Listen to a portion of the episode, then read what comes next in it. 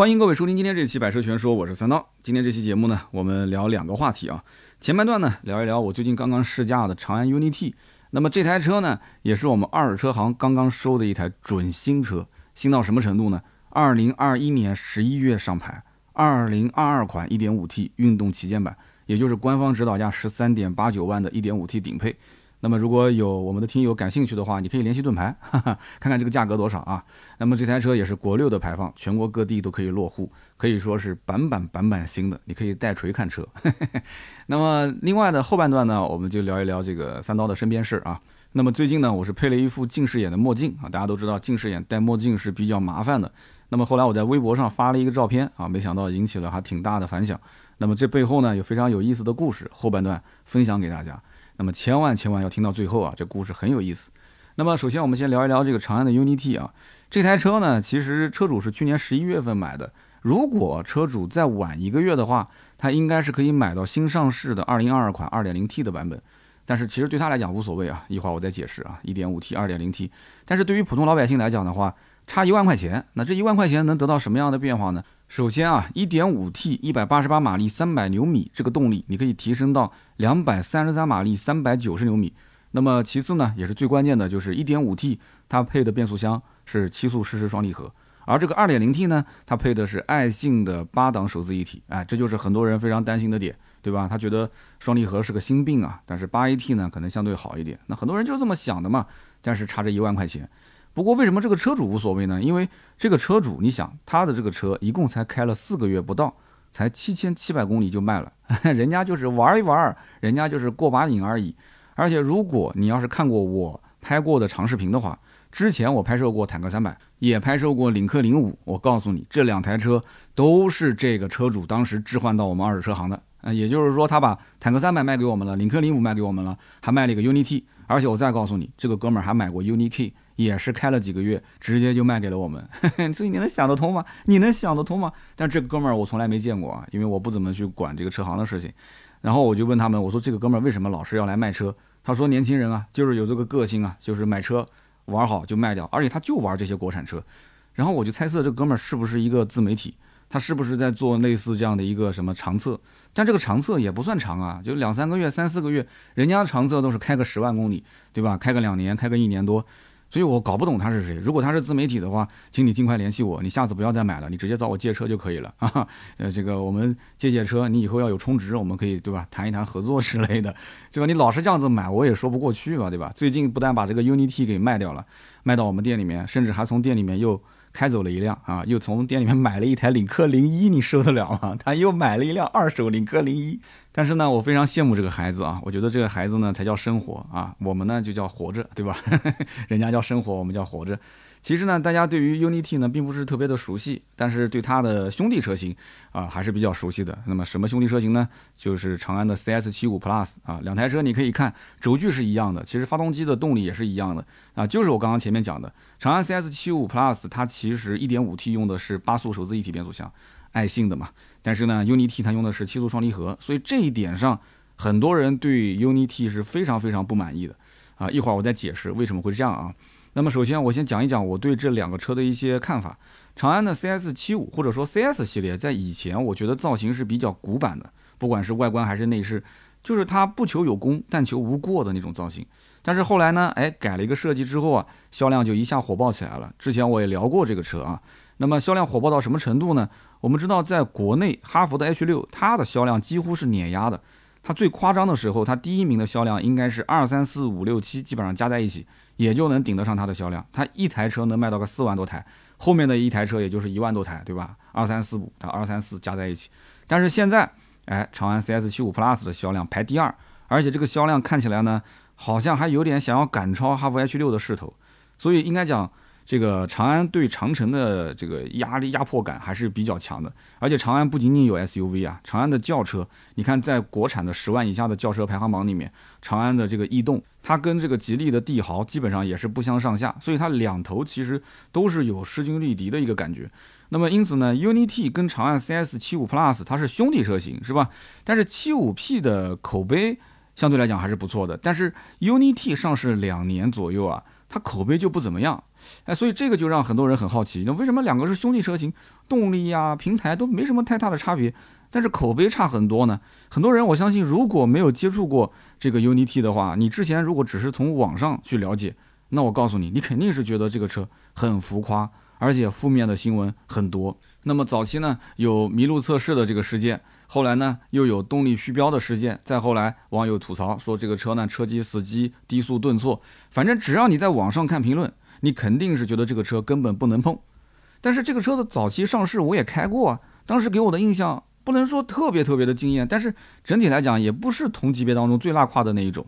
那么我觉得作为十二三万这个级别的一个国产 SUV，你如果要找一台啊样子酷酷的，然后有一点设计感、有一点战斗范儿的这样的一个车型，其实不多啊。当时我就觉得这车应该是挺受年轻人的喜欢的。你单从这个外形和内饰上来看的话，UNI-T 应该讲从里到外算是包装的比较到位了。而且你想想看，在这个级别 SUV 的客户里面，有多少人能开出不同车型之间它的驾驶质感有多大的差别？所以呢，我当时觉得 UNI-T 这个车子应该会有一部分年轻人是它的死忠粉，但是很多人可能一眼都不想看，就这个车觉得就很浮夸嘛，对吧？有些人就想买那种比较呃规规矩矩的，一看就是过日子的家用车。所以啊，如果身边有人说三刀，你能不能推荐个十二到十五万的 SUV？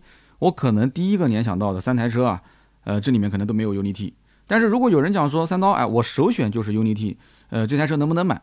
那我肯定不会说这车你不能买，我甚至会推荐，我说可以的，这车没有问题，可以买。那么 UNI-T 这个车，其实在我眼中，它像什么呢？就像是一个玩西海岸的乡村少年。如果他不张嘴说话啊，他不去唱啊，这就是西海岸什么，他只要不唱。如果说我还懂一点嘻哈文化，那我看一眼，我肯定知道他还是把握住了像这个 Doctor Dre 啊或者 Snoop Dogg 的造型的精华啊，还是有那个味道的。那么关于 Unity 当年的麋鹿测试啊，包括他的大哥 UNI-K 啊，我一直想说两句，可惜当年的这个舆论环境啊，是一边倒的在狂喷 UNI-T UNI-K 这个车，所以我想了想，这个浑水我何必去趟呢？我搅和它干什么呢？所以一直忍着没说话啊。你也可以说是我怂了啊，也可以这么说。但是大家想一想。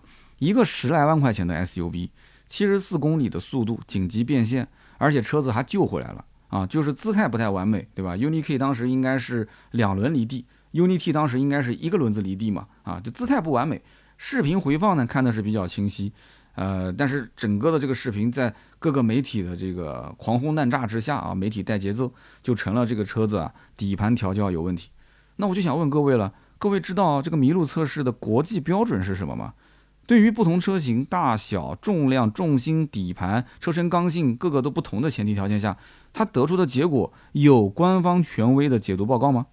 海外做麋鹿测试的权威机构有两家，一个是采用满载方式测试的瑞典这家公司的英文好像不是英文啊，叫什么 Technicans Word 啊，这个我只能是按照这个音来发了，大家可以去看看我们的文稿。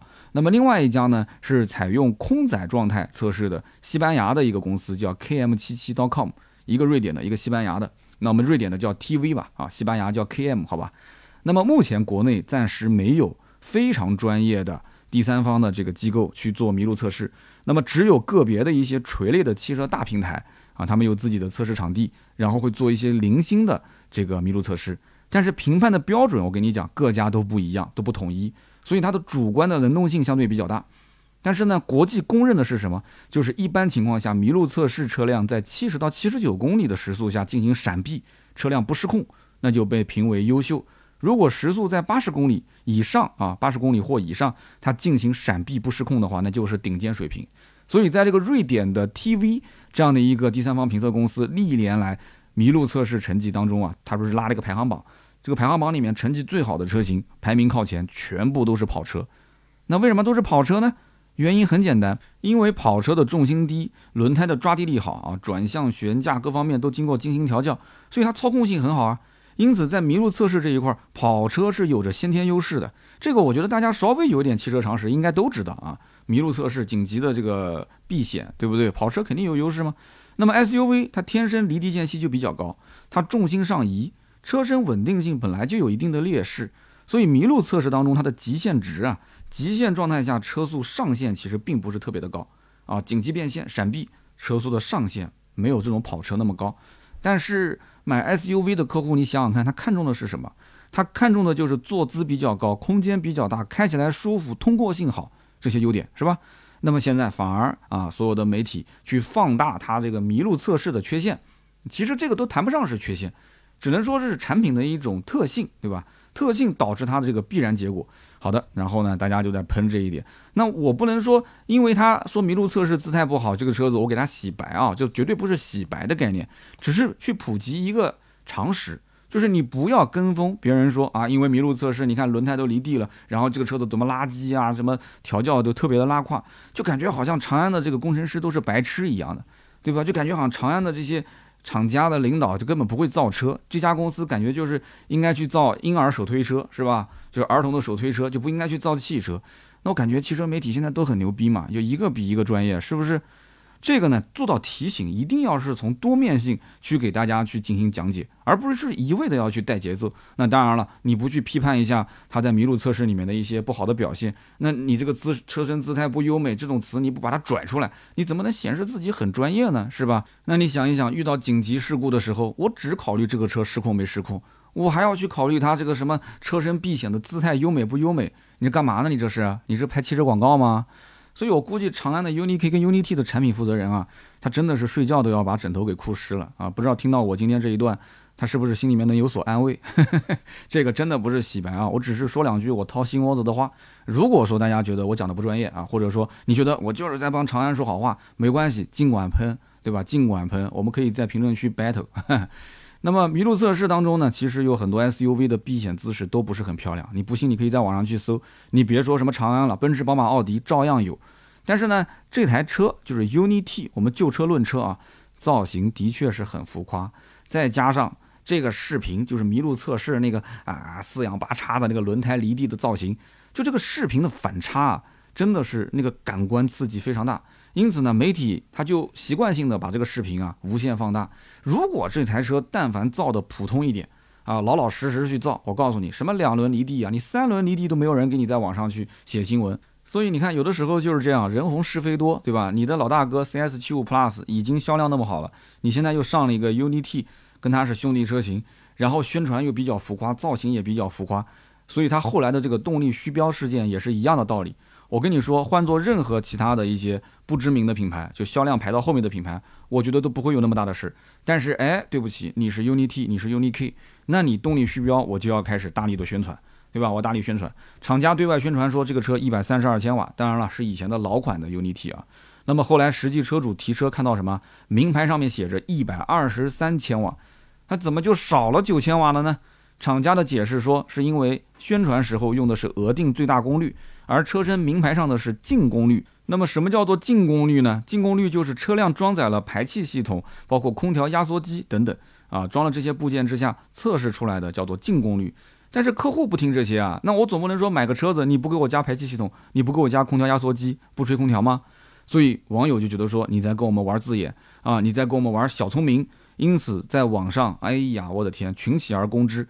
那么长安的汽车虚标动力啊，很多人说虚惊一场啊，说这个叫虚惊动力嘛，他不是说自己是蓝鲸动力嘛？什么蓝鲸动力？虚惊动力，所以网友就开始各种调侃，各种去黑他。其实这不叫黑，我觉得这件事情长安啊，这甩锅肯定是甩不掉的，因为对外宣传你不能欺骗网友啊，这些东西在网上都是能找得到的，车身名牌也是铁证，所以这个应该是属于坐实的夸大宣传啊。那么因此，你看各大平台现在老款的 UNI-T 的动力，包括官网老款的都已经改成了一百二十三千瓦啊，不敢再说一百三十二千瓦了。那么这个事情当时报道没多久啊，官方后来又发了一个新的版本，说我们现在把发动机直接最大净功率调整成了一百三十三千瓦。那么后来慢慢的媒体呢也就没有再说这个事情了。但是毕竟之前有过这个负面，很多人都知道啊，当时应该讲给他的这个口碑啊，又是个新品牌，又是一个新车型，造成还是比较大的影响。而且呢，关于这个蓝鲸发动机啊，1.5T 说热效率百分之四十，后来也是被各种媒体质疑。那么官方也是把这个热效率百分之四十这句话给删了。那么这个也是被网友后来拿来调侃了一番。就可以说，UNI 这个系列，不管是 UNI-T 还是 UNI-K 啊，这一路走过来，真的是从一个坑里面爬起来，又掉进另外一个坑里面。它就是爬着往前走，哈，爬着前进。那么在我们团队里面呢，不仅我开过 UNI-T 啊，包括兔子、传谣、小谢。都开过 UNI-T，包括 UNI-K。那么我们四个人的驾驶体验，其实啊是比较不同的啊，分成两派。我跟小谢是觉得还行，变速箱没有什么明显的顿挫，动力呢，我觉得也 OK，对得起 1.5T 这个排量。因为同级的其他车型我们也都开过啊，有过对比。但是呢，兔子跟传谣他们俩也开过这个车，就觉得驾驶感受不是那么的好。他们感觉低速顿挫还是非常明显的，并且在加速的过程当中，变速箱换挡也不是很积极，动力的衔接也不够流畅。所以我就觉得很奇怪了，怎么大家开的是同一款车，能开出这么大的差别呢？然后后来我们就又讨论了一下啊，就发现这个兔子呢开的是野马，传谣呢开的是 AMG，他们俩这个车呢都是属于换挡冲击感特别明显的那种。那当然了，他们觉得说自己开的是跑车，是性能车，那么换挡顿挫呢，这个叫做乐趣。那么现在换到了 UNI-T 上面，那那就不行了啊！UNI-T 那不行，那不行，这个他们要感受到了一点点顿挫，那这不行啊，这动力就有毛病的。那我呢，平时开的是电动车，小谢呢，暂时开的是家里的一台这个日系车。那么我们俩对于这一台 UNI-T 的容错率是比较高的啊。我们俩平时开的这个车，其实我电动车没有任何的顿挫，对吧？电动车嘛，它那个日系车是个 CVT 的变速箱，也没什么顿挫，其实也没什么动力就是了。那么它因此在开 UNI-T，包括我开 UNI-T 的时候，我觉得轻微的换挡的冲击感，我觉得这是燃油车它正常的，没什么问题。有一点点十来万块钱的 SUV 很正常，所以我们选择是自然屏蔽啊，就是一些小的这种震动自然屏蔽。那么在十几万的家用 SUV 里面，你看你对比这些哈弗的 H 六啊、吉利博越这些车型，那我不觉得 UNI-T 在动力方面它是缺点，相反，它出了 2.0T 版本之后，甚至这一点还成了它的一个优点。只不过呢，现在长安的 UNI 系列最大的问题，我觉得不在于说动力方面有多大的缺点，而是说它没有信任的基础了。就是大家不给你机会去试车，而是就通过网络之前的那些负面的新闻，包括车主的一些，因为车主的每个人的感受都不一样嘛。你看，就光我们团队四个人就有两种不同的感受了。那么通过网络上的这些所谓的言论来判定这个车我该去试还是不该去试。这个没有信任基础是非常头疼的一件事情，因为十到十五万这个区间的客户，大多数买车实际上就是要省心、耐用、保值率高，而这些东西对于一个新品牌、一个新产品，很多老百姓他都是未知数，所以他就不敢去去拿这十几万当赌注去买这款车，是不是这么个道理？那么提到 UNI-T 的 2.0T 版本呢，我觉得形式大于意义啊，因为长安的 CS75 Plus 和 UNI-T 啊，它的主售车型都是一点五 T。那么按道理讲，两款车的发动机动力是一样的。UNI-T 呢，造型呢还更有设计感啊，不管是外观还是内饰方面啊，那应该讲 UNI-T 的销量不会太差啊。但是对不起，前面我说了，第一个口碑的问题，第二个很多车主对比完之后会发现，其实 1.5T 的 CS75 Plus 比 UNI-T 的性价比更高，配置实际上两个车的配置是差不多的，同价位的话，两个车其实价位也差不多。那么长安 CS75 Plus 我觉得就是它 1.5T 配的八档手自一体。让很多人觉得安心，但是 UNI-T 配的是七速湿式双离合，就让很多人很纠结。那么大家都知道，双离合是很多人心病啊，担心今后会出问题，所以大家想不明白为什么 75P 跟 UNI-T 发动机动力一模一样，两台车也是兄弟车型，但是就变速箱不一样呢？那么网上也有一些人猜测说，双离合的成本更低，那么甚至有鼻子有眼的说，这个七速湿式双离合它的进货成本比八档手自一体要便宜一万多块钱。我的天哪！你说一台车总共的造价才多少钱？就光是一个变速箱，两者之间是差了一万多，那其他方面就没有任何差别了。所以我觉得问题应该不是出在这里啊！你要思考他们俩之间为什么一定要做差异化，眼光应该往上看啊，再拔高一点。你想一想，CS75 Plus 现在销量是紧逼哈弗 H6，对不对？排名第二。那么 UNI-T 目前的销量呢？前十名都排不进去啊！虽然说卖的也不算差，能卖个大概八九千台一个月，但是你要知道，能进前十名的都是月销在一万多台以上的。长安是绝对绝对不愿意啊，在 CS75 Plus 的客户里面去消化一部分给到 UNI-T。如果说把 UNI-T 的动力跟 CS75 Plus 动力做的是一模一样，两台车轴距也是一样的，动力也是一样的，那么消费者自然而然就会去比较，会发现说，哎。那是不是 UDT 的性价比会更高一点呢？因为你已经打消了它七速湿式双离合的这个疑惑了嘛，对吧？它没有这方面的一些心病了。两台车动力是完全一样的，这台车还有这个所谓的运动套件啊，内饰设计。那么有些人就不去买 CS75 Plus，去买了 UDT，但是 UDT 的销量从第十名升到个第八名、第七名，有意义吗？其实意义不大。但是从第二名的 CS75 Plus 掉到了第五名或者第四名，那你要知道啊，虽然说这两款车都是。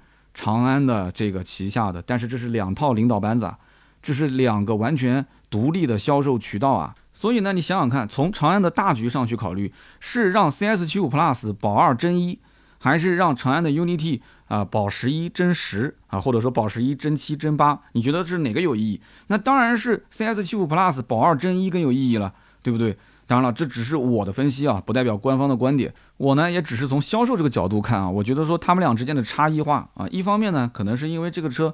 整体的造型，厂家觉得说是偏运动的，所以呢，我给你搭一个七速双离合。但是我相信领导应该是很清楚，七速双离合在很多人的眼中是远远不及八档手自一体的啊！我不管你这个八速手自一体变速箱成本怎么样，或者说是到底它匹配之后的效果怎么样，但是我就是觉得双离合有心病，八速的手自一体呢，感觉就是稳定，所以呢。现在他这么去定，有可能就是厂家啊要保 CS75 Plus，然后 Unity 这一块呢暂时先缓一缓，对吧？能卖多少是多少，两者之间所谓的差异化啊，其实也就是这样，外观包括一个双离合的变速箱。但是我觉得这不是明智之举啊，今后它的改变可以这样子，要不呢你就全系 1.5T、2.0T 全是七速双离合，大家没有选择的余地，或者就是全部八档手自一体，打消客户的心病。你说为了让它差异化而差异化，用 1.5T 双离合、2.0T 8AT，我跟你讲，这绝对不是一个明智之举啊。那么说句实在话啊，现在的国产紧凑级的 SUV 呢是非常非常的内卷。长城的哈弗 H 六为了保住第一名的地位，长期是带头拼命的内卷。那么看一看 H 六车型的配置丰富程度，你就知道这个车子其实你不用去跟合资比了，合资根本比不了那个配置啊，包括空间也比不了。那么这台车子，你拿国产的一些车型去跟 H 六对比，我告诉你，国产车型其实在配置上也没什么优势啊，也没什么优势。哈弗的这个口号就是配置给你搞上去，价格给你搞下来，就这么简单，是吧？那么保守一点的客户呢，他比来比去会发现，什么 CS 七五 Plus，什么长安的 UNI-T 啊，最后跟 H 六一比，发动机的功率、扭矩、车身的长宽高，包括它的一些车内的这个舒适性的配置、科技性的配置，好像哈弗没有任何的劣势啊。就是已经是内卷了，已经是把配置单都已经快点满了。你像长安的 UNI-T 的配置单基本上也快点满了，但是客户依然感觉不出来 UNI-T 这个车子在配置上面有多少的优势。为什么？因为国产同级 SUV 配置都非常非常的顶，大家都是内卷，大家都是比拼什么？就是爱把配置要往上去怼。因为还有一个共同的敌人是合资车嘛，没有任何人敢去在国产的 SUV 上配置保守。那么剩下来比什么呢？就是比差异化的一些设计。但是你要想，为了实用性，它的设计其实是可以普普通通的嘛。但是现在不行了，我不能普通设计了，我一定要去让你能立马啊夺人眼球的那种感觉。就像上次我在聊这个 UDV 的时候，我不说了吗？哇塞，我在这里，赶紧过来看我。所有外面的、里面的能给你见到的东西，都要让你说哇塞，要有这种感觉。所以因此啊，我们也能想象，现在其实国产车也知道，没有多少年燃油车的好日子可以过了。这个最后的红利再不抓，那真的是以后啊，你真的别人喝汤你舔骨头，你舔碗都舔不了了。所以现在的新车型想要出人头地非常难，所以他就非常着急，想要迅速的在市场上站稳脚跟。但是市场上呢又不需要那么多大家不认识的新车，对吧？这个口碑的建立也非常难。我前面说了，十到十五万这个区间，大家最想要的是什么？是口碑好，是耐用，是保值率，是维修保养的价格便宜。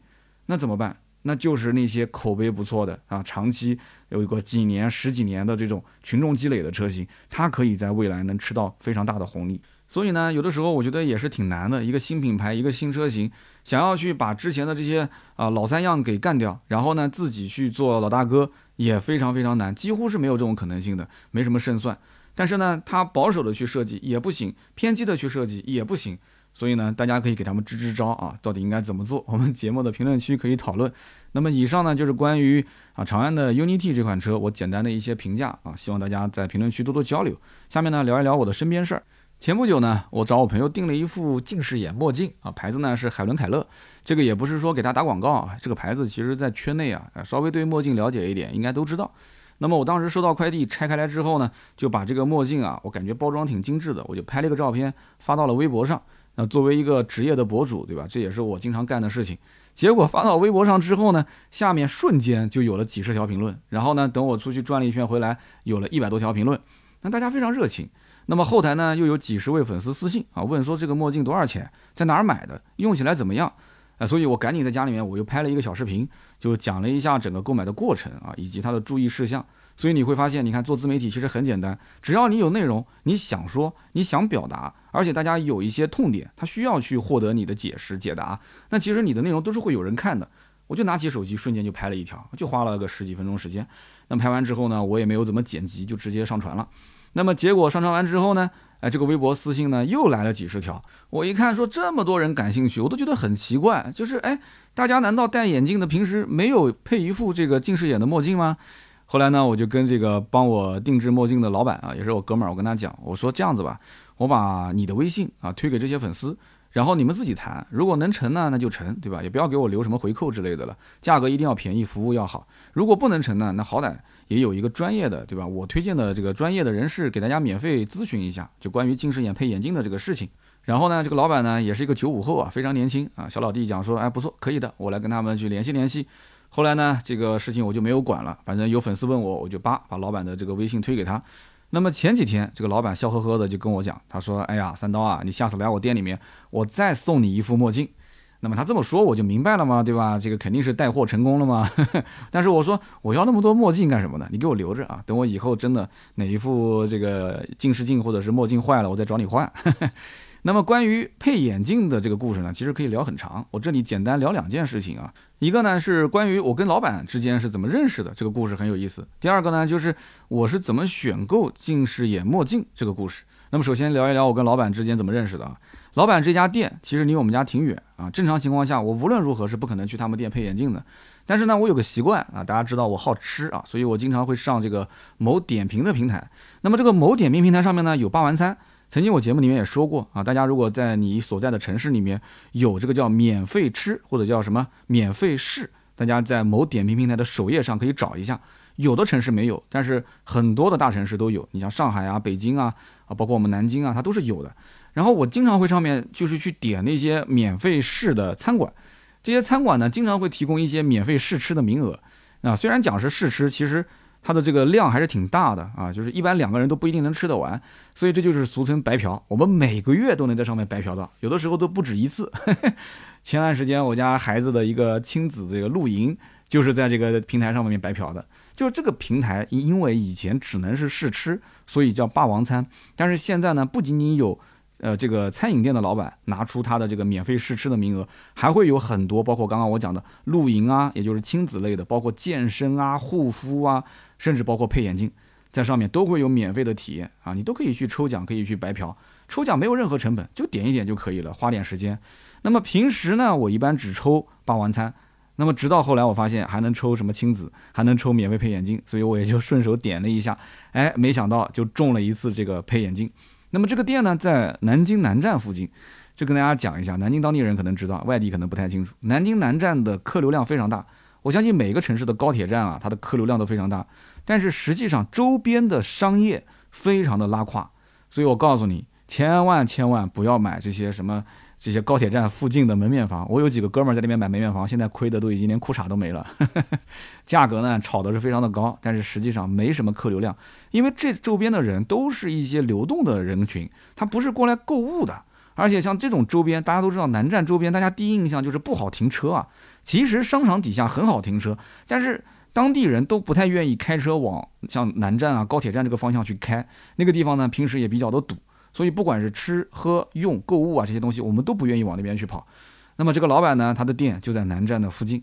我当时到这个商场里面一看，我的天，我给他捏了一把汗。这种商业体，他能撑多久我都不知道。那个整个商场里面，我跟你讲，保安都比客户多。我都不说店员比客户多，我跟你讲，保安都比客户多。他根本就不可能靠自然客流来支撑他这个店的生意。那么那就肯定要发展线上的生意啊！我当时在这个商场里面。找他这个店的时候，我就一直在想，我说这里面每一个商家都应该是做线上，而不是做线下，因为像这种半死不活的商场，我相信它的招商应该是会有优惠的政策的，比方说啊，租一年啊，再给你免一年啊，啊，房租各方面比较便宜啊，啊，这个也是个优势。所以你要把它当成是个门面呢，你也可以租，对吧？你把它几年的这个白嫖先白嫖到，然后做线上发展一下，那么发展好了，你就直接换嘛，就就你没有白嫖了，我就走。如果商业的这个业态还是做不起来，那我就走嘛。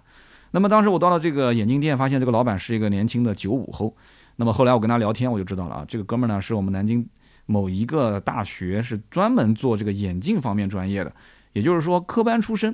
那么他这个学校呢，说他自己讲啊，这个专业在全国都是有名的，而且大量的这个眼镜的从业的人员很多都是他的学长啊，很多的甚至很有名的一些眼镜品牌的创始人都是从这个学校毕业的啊。这么一听我就理解了啊，其实秀一下自己的专业嘛，对吧？所以呢，他这个圈子其实资源非常的好。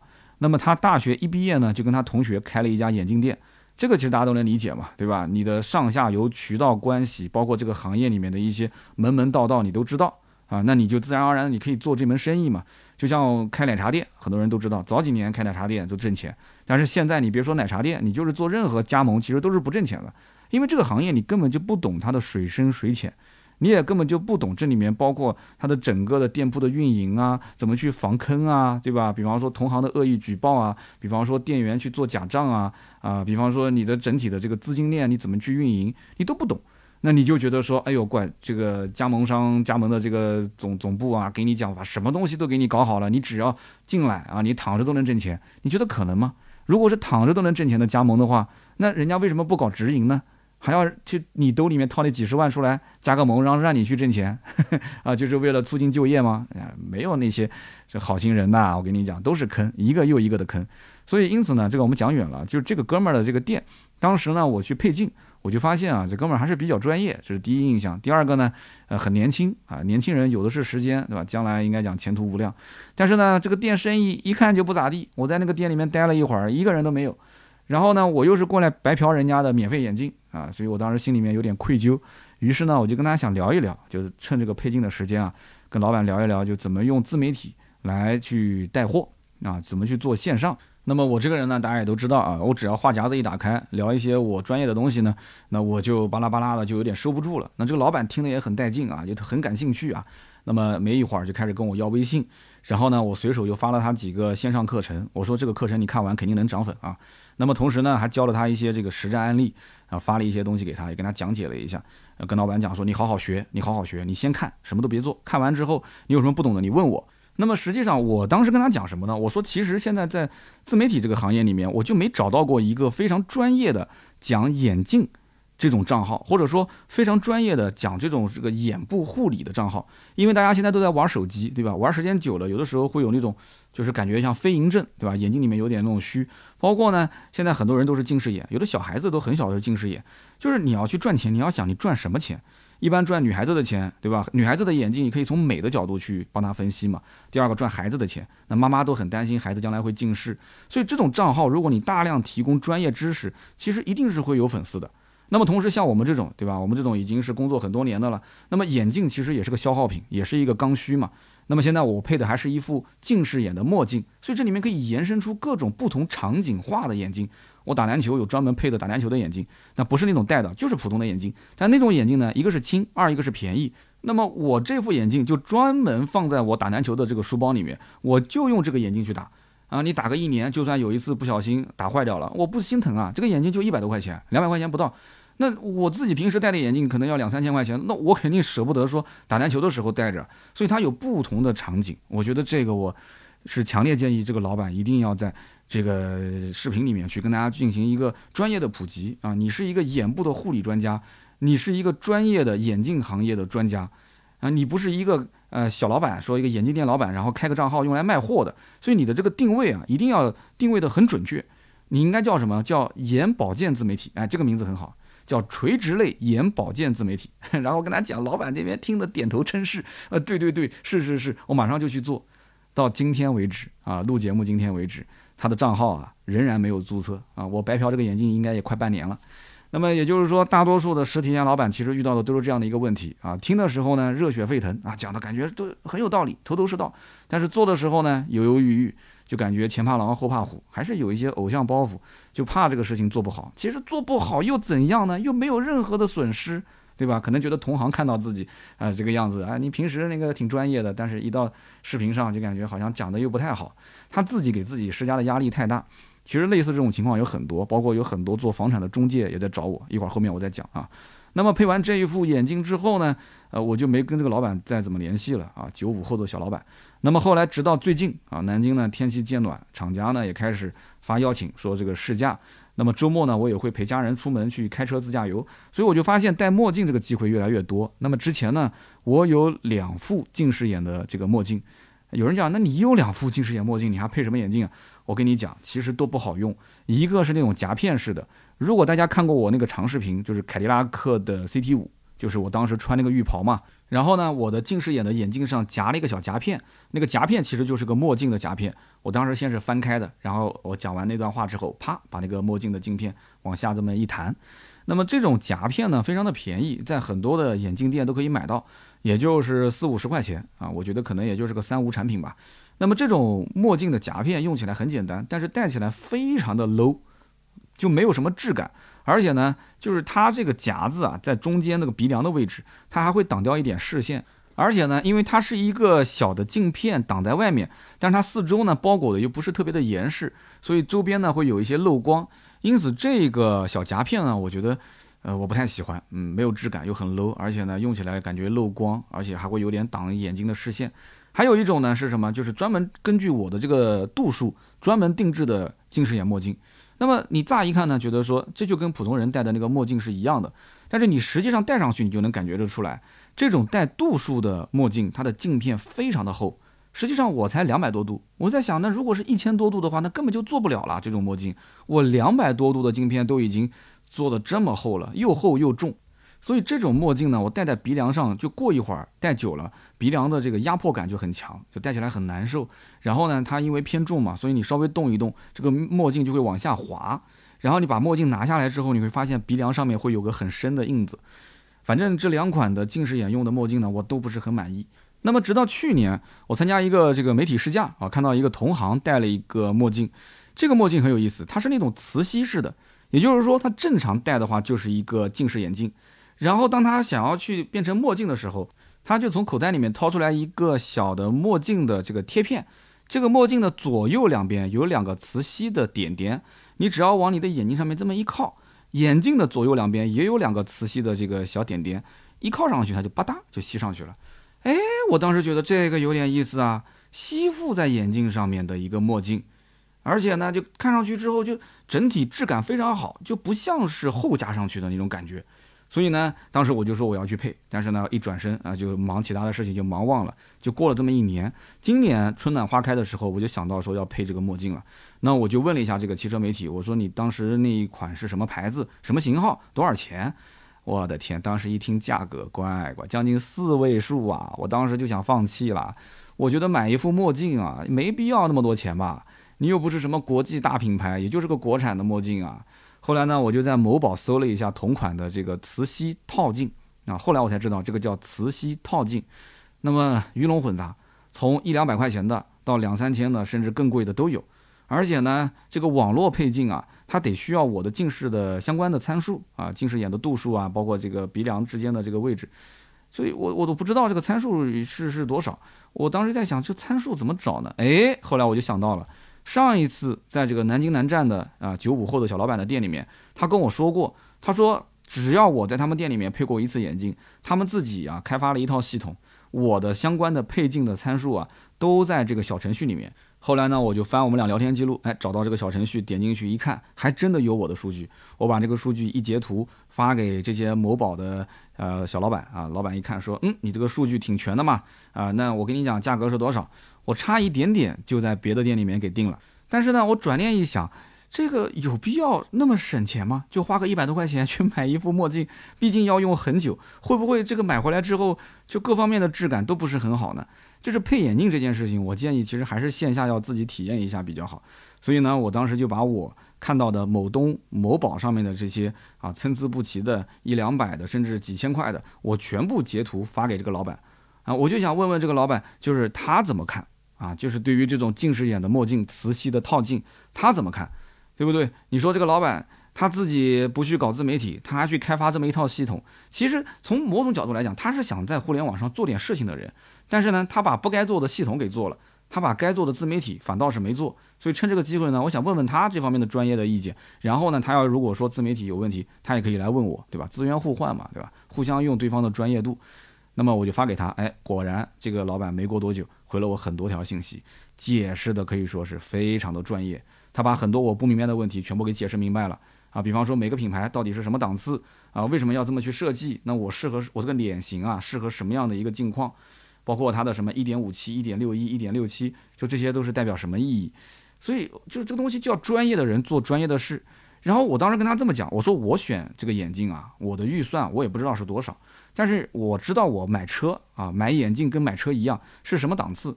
我说我就想买什么档次呢？就是丰田凯美瑞这个级别的墨镜，你就这么理解就可以了。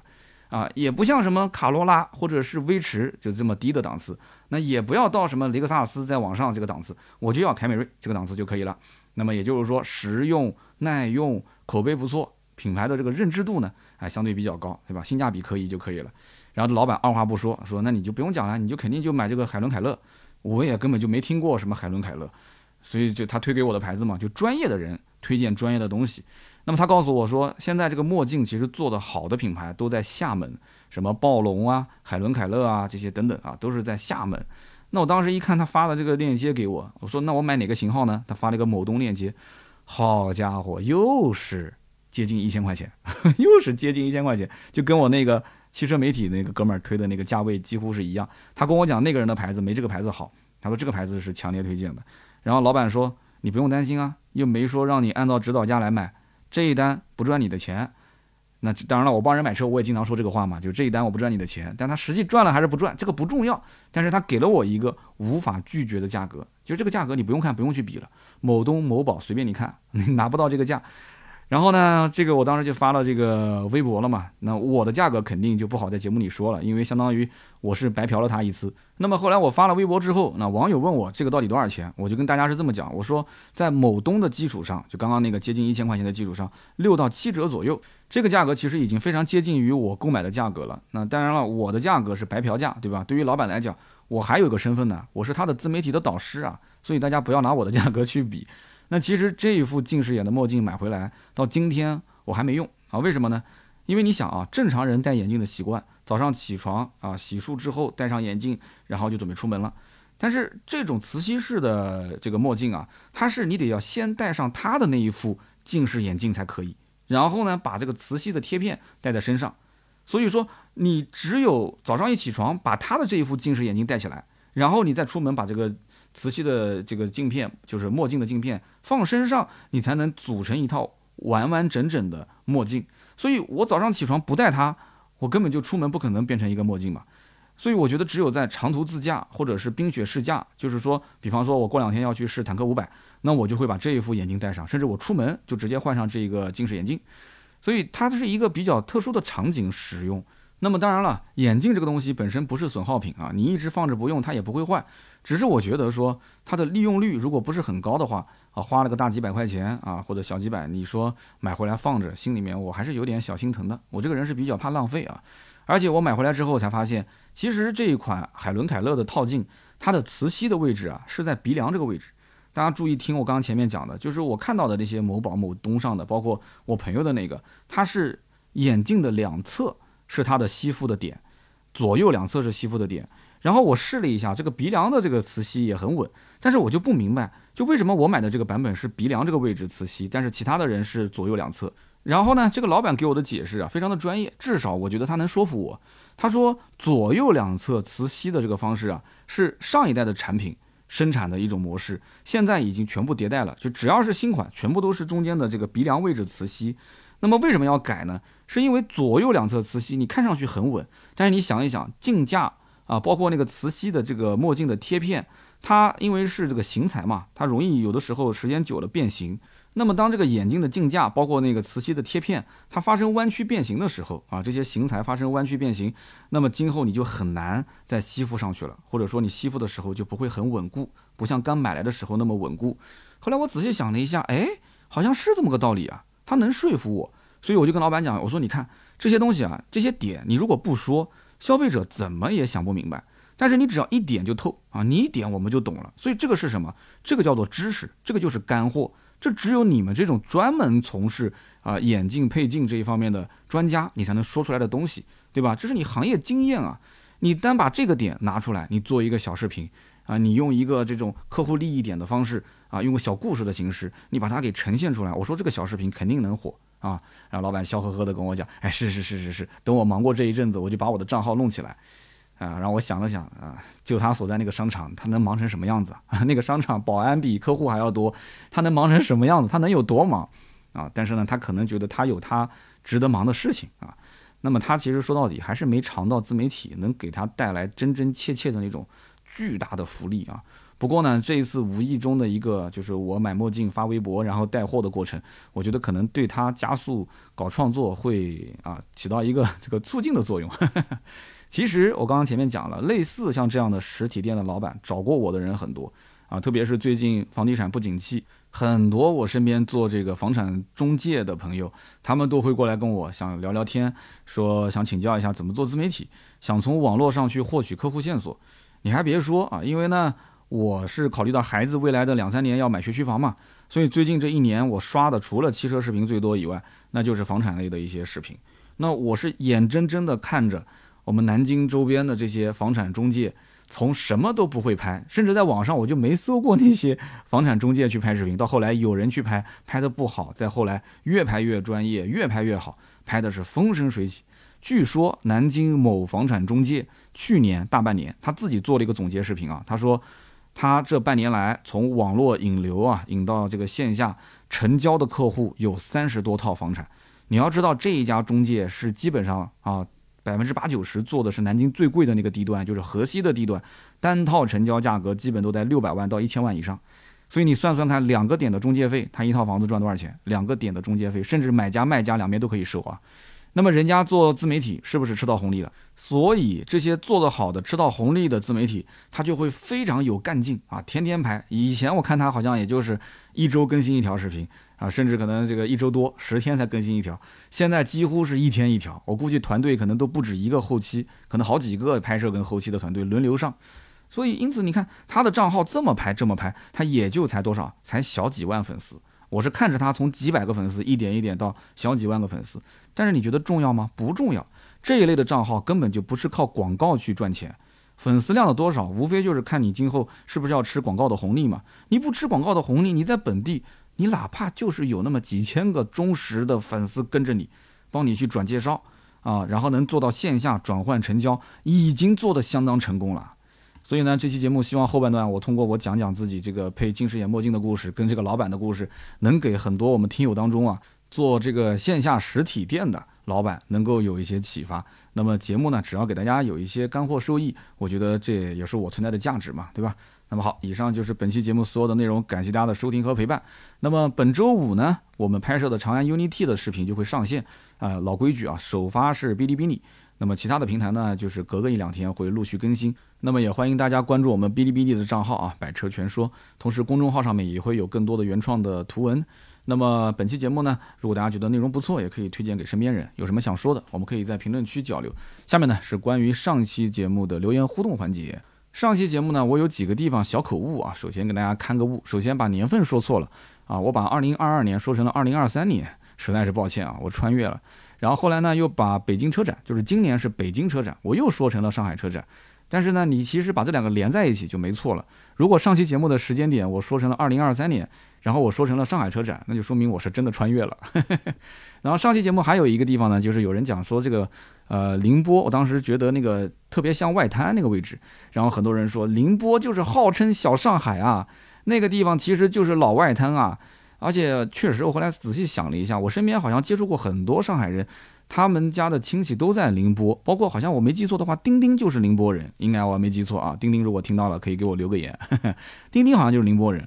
然后宁波确实讲话跟上海的方言也是非常的像啊，只不过宁波话呢稍微可能语气会硬一点啊。宁波人说吃饭也是恰为啊，睡觉也是困觉啊，其实都是一样的。那么上期节目呢，有一位听友叫做 R N B Y A O，他说三刀，我跟你讲啊，你说那个哥们儿长得像丁磊，他说不定就是丁磊的亲戚，因为丁磊他就是宁波奉化的。宁波的外滩历史比上海的外滩要早得多得多，它是最早的五口通商口岸之一。他说：“顺便恭喜三刀啊，这个某音平台上粉丝过万，宁波真的是你的福地啊！谢谢谢谢，又增长了一个没有用的冷知识啊！丁磊原来是宁波奉化的，然后呢，他说到的这个宁波的外滩比上海外滩的历史要久远，这一点我是绝对相信的。因为中国在很长一段时间内，其实并没有了解到上海啊，没有认知到上海的这个作为一个港口，它对外的一个重要性，就是它是一个天然的可以跟全世界做生意的这样的一个港口，它是没有重视的。因为国内在很长一段时间内，一个是闭关锁国嘛，第二个呢，就是大家更多的是一种大陆思维，而不是一种海洋思维，所以后来。打开这个海洋思维之后，才发现原来上海是一块宝地。那个时候，可能慢慢的、慢慢的，这个外滩才开始啊进入到大家的视野里，啊大家才记住上海的外滩哈。那么其实宁波的外滩历史更久远，是吧？啊，长了一个冷知识。那么下面一位呢，叫做 S M A R T A I B O，他说：“三刀，我跟你讲，理想 ONE 去年在河南卖了将近六千台，排名新能源 S U V 销量第一，在郑州更是卖爆了，大街上随处可见。”按道理说，郑州这种小地方，除了蓝牌的车辆每周限行一天，其实也没别的什么了，又不限牌，又不限购的，跟北京、上海更是没得比。那为什么偏偏理想 ONE 在当地卖的那么好呢？实在没办法理解。啊，请三刀指点。那么指点谈不上啊，我们一起来探讨探讨。理想 ONE 这个车呢，其实它是跟燃油车比加速，跟电动车比续航，其实它的这个营销啊是不分。地区的它是不分 这个什么限牌不限牌的，很多的年轻人其实通过它的这个营销已经被洗脑了。所以呢，理想 ONE 在整体的营销上面是非常成功的。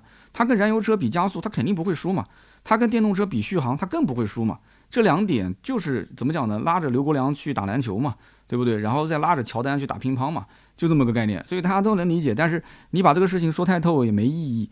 这个车子本身也是享受绿牌的政策，你毕竟还限牌一天呢，对吧？对于当地人来讲，这一天他能开，你不能开，而且这个车还免购置税。那么购置税免完之后，它也能确确实实满足，比方说六座啊或者是七座的家用的一个需求。那么很多买 MPV 的，或者是买合资的七座 SUV 的，那么转而去买理想 ONE，他觉得档次也不差啊，它的社会的一个品牌的认知程度还是比较高的。那么再加上我之前说过的 Old Money 跟 New Money 之间的一个明显的区分。因为现在这个整体新能源也是大势所趋啊，大家呢觉得也是赶个时髦嘛。那么同时呢，在很多政策层面上来讲的话，呃，多地啊现在已经陆陆续续，第一个呢是减补贴，就是补贴减少；第二个呢就是很多地方将来对于这种插电式混合动力车辆啊，就不再赠送绿牌。所以去年的整体的销量爆发，包括今年，你包括像上海也是最后一年送这个插混的绿牌，包括增程的绿牌。那么这一两波的行情的上升，我觉得跟政策也有一定的关系。那么河南现在这个插混的牌照现在还发给增程式的，那么今后有没有可能突然政策收紧啊，就不再发绿牌给增程式了？那么之前买到的已经上了绿牌的，可以享受每周那个一天不限行，对吧？就是七天都能开。那么你今后如果说挂的是蓝牌，那你就算买了理想 ONE，你也不能说七天都能开，你有一天是不能开的。那你想想看，这一部分人他是不是早买？比晚买它更划算呢？有些人是抱着这种心态，就政策的不确定因素，那我不如就是早日去消费，把这个绿牌先给挂上。有些人会是这么想，所以各种原因吧。那么我就先解释这么多。如果大家觉得还有一些，比方说河南当地的对这个行情也比较了解的，也可以来补充。那么第三位听友叫做 M A R K 杠 M A 啊，Mark Ma，这也是我们老听友。他说三刀最近这个凯迪拉克 CT 四在浙赛刷了个圈速，然后紧跟着厂方就在上海国际赛车场就做了一个赛道日。去年的年中买了一台这个 CT 五，然后呢，我就一直跟销售保持沟通。我跟销售讲，以后有活动你就喊我。也是听了三刀的那一期，就怎么去参加，怎么去白嫖厂家高大上的活动。哎，结果没想到跟这个销售砍着砍着，他还真的就邀请了我去参加这个赛道日。哎呀，你想想看，我当时买这个车谈价格也没谈到多少，结果给了我一个赛道日的名额。我当时就去了，这是吃好喝好住好，哎，玩的别提有多爽了。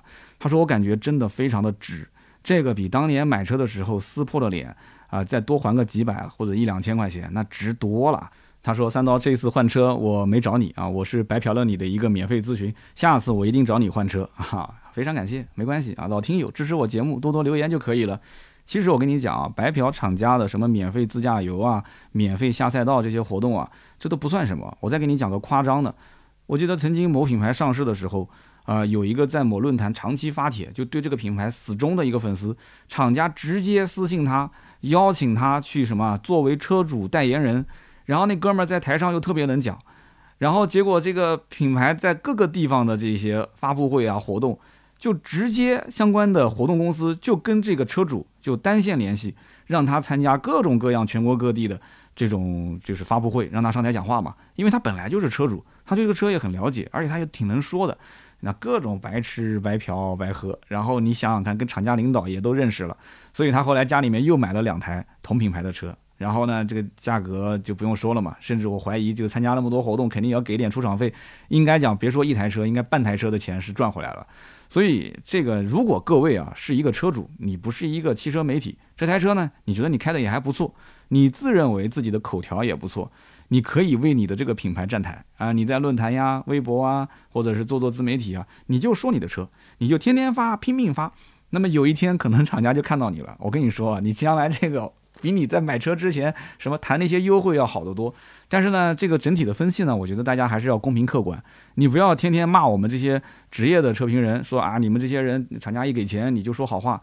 你不信你试试看，我今天跟你这么一讲，你以后说你的车啊，你去天天拍你自己的车，你车上的那些问题，你当你的脑海里面想到说，哎，有一天厂家会不会看到我的内容，把我邀请去参加免费白吃白喝，或者说让我当车主的证言人，你的内容可能就会有一些。有一些偏的地方了，哎，当时如果你说我就是公正客观的，我就拍我的这个内容，有人看就看，没人看拉倒，然后持续的你也没什么流量，可能你拍个几期你就不拍了，所以这就是又回到刚刚前面讲那个做做媒体做做自媒体内容的一个点，就是什么东西支撑着你，是你觉得你做的内容对大家有用，你这个存在的价值在这个点上，还是说我现在干这件事情就是为了赚钱，有钱赚我就干，没钱赚那不行我就不干我就转行。那对不起，你可能很多时候你坚持不下去的，就在这个行业里面，你遇到了一些呃小的波动，对吧？就是挣不到钱了，或者说是行业的人才流失了，啊，或者说你觉得很迷茫的时候，你根本都坚持不下去，两眼是一摸黑。呃，最后呢，可能聊得有点跑偏了啊。我觉得最后这种侃大山的环节，我还挺喜欢的啊，就是比较发散性的思维，聊一点身边的事情啊，包括最后的互动也可以带着再跟大家聊一聊。不知道大家喜不喜欢，也可以在评论区跟我交流。聊车归聊车啊，前面二十多分钟聊的都是专业的车的内容。那么如果大家觉得你不想听后面的，你也可以直接前半段听完之后，后半段就切掉。那么以后呢，我也会把啊每期音频内容里面的这个时间点，在我们的这个简介里面大概的写一下。那么这样一来，大家就知道听到什么位置。啊，就可以不用再听了。那么同样，我当然也是希望听到最后了，对吧？听到最后都是老铁。呃，聊车的内容肯定是往前放，对吧？那这也是我们毕竟是一个汽车垂类的节目嘛。那么好的，以上呢就是今天这期节目所有的内容。今天更新呢稍微有点晚啊，大家多多见谅。那么同样的，我们还有更多的原创内容在公众号“百车全说”，想要联系我们呢，也可以在公众号上面找到我们的联系方式。今天这期就到这里，我们周六接着聊，拜拜。